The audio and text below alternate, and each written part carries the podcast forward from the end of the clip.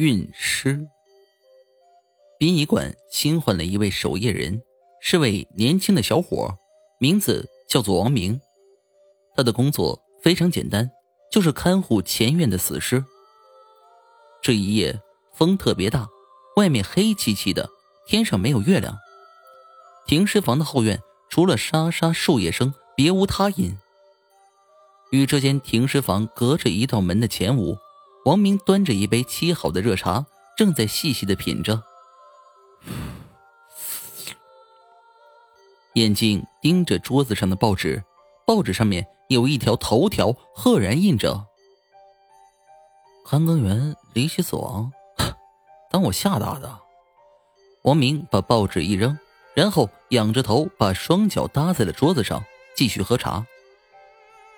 其实他这么做只是在自我安慰罢了，因为不久前这里看更的张老头突然死掉了，尸体脖子上有一道明显的勒痕，是死于窒息的。可是现场却找不到一丝搏斗的痕迹。许多人都说这是恶鬼索命，但具体的原因却没有人说得清楚。咚咚。有人敲门，王明猛然一惊，差点摔掉手中的茶杯。奇怪了，这么晚了，谁来了呢？不会是领导来查房了吧？不可能啊！于是王明问道：“谁呀？”“我是前院扫地的。”王明开了门，门外站着一个头发稍许有些白、年纪有五十上下的老头。你是谁呀？有事吗？王明惊讶的问。啊，我是前院扫地的，天晚了，来这里歇歇脚。哦，那您请进吧。王明把老人请进了屋里，但他心里奇怪，这么晚了，这老头来干什么呢？老头也不客气，像是把这里当成自己家似的。进来之后，大大咧咧的一坐。您怎么称呼啊？王明一边给老头倒茶，一边问道：“啊，叫我张伯好了。”老头随口说道。王明手里的暖壶差一点掉了下去，因为前两天死的那个看尸人就叫张伯。别害怕，这里姓张的老头多的是。老头解释着。王明听后。才擦了一下吓出的汗水，抖动着还发颤的手给张博倒水沏茶。小伙子，不用这么客气了。张博接过水笑道。这时，外面的风大了一些，不一会儿就狂风大作，似乎要下雨了。猛烈的风吹进了屋子里，将王明刚才扔在地上的报纸吹起的老高。那个看更员离奇死亡之谜的报道又一次进入了王明的眼睛。知道张博为什么会死吗？张博抿着茶说道：“不知道，死的太离奇了。他是让一个女鬼给掐死了。大大家都这么说，你也是听来的吧？”这时，外面已经下起了雨，而且下得很大。张博过了好一会儿，才开口说道：“我不是听说，我是知道整个事情的经过。”王明吃惊极了，张博却继续笑着说：“我给你讲个故事吧，就是关于这个张博的。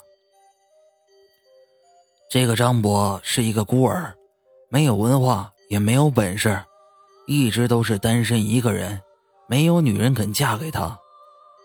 就这样，一直到了他很大年纪，也就不去想了。几年前啊，他来到这里做看经人，开始的时候他非常害怕，但是后来渐渐熟悉了这种气氛，甚至胆儿越来越大了起来。他竟然去打开冷柜看尸体，其中。也有女人的呀，这张博摸他们，他们也不反抗。张博觉得很高兴，于是这就成了他的习惯。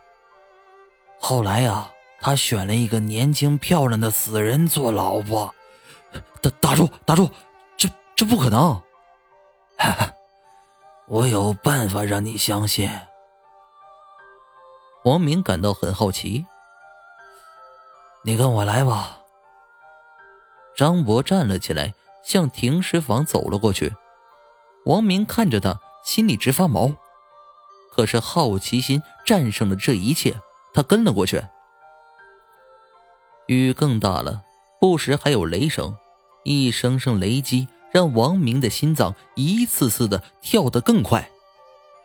他想，还是回去吧。可是好奇心却让他一步步的向前走着，他觉得他每走一次就离死神更近了。到了门口，张博站在门后，脸上挂着温和的笑容。您是开玩笑的吧？王明松了一口气，打了张博一下，差点给人给您吓死。张博倒退了几步，头仰了起来。你脖子上，王明的脸霎时间变得惨白，本能的往后退去，不小心绊到了什么。他回头一看，天哪，是一个尸体，还是个女的。可是，她的肚子高高的隆了起来，她怀孕了。张博冷笑道：“你发现事情的真相了吧？”那也不能让你活着了！张博变得可怕极了，向王明扑了过来。王明从噩梦中醒来，茶水洒了一地。外面正在下着大雨，不知道什么时候，窗户正被风吹得直响。王明起身要去关窗户，这时有人敲门：“谁呀？”我，前院扫地的张伯。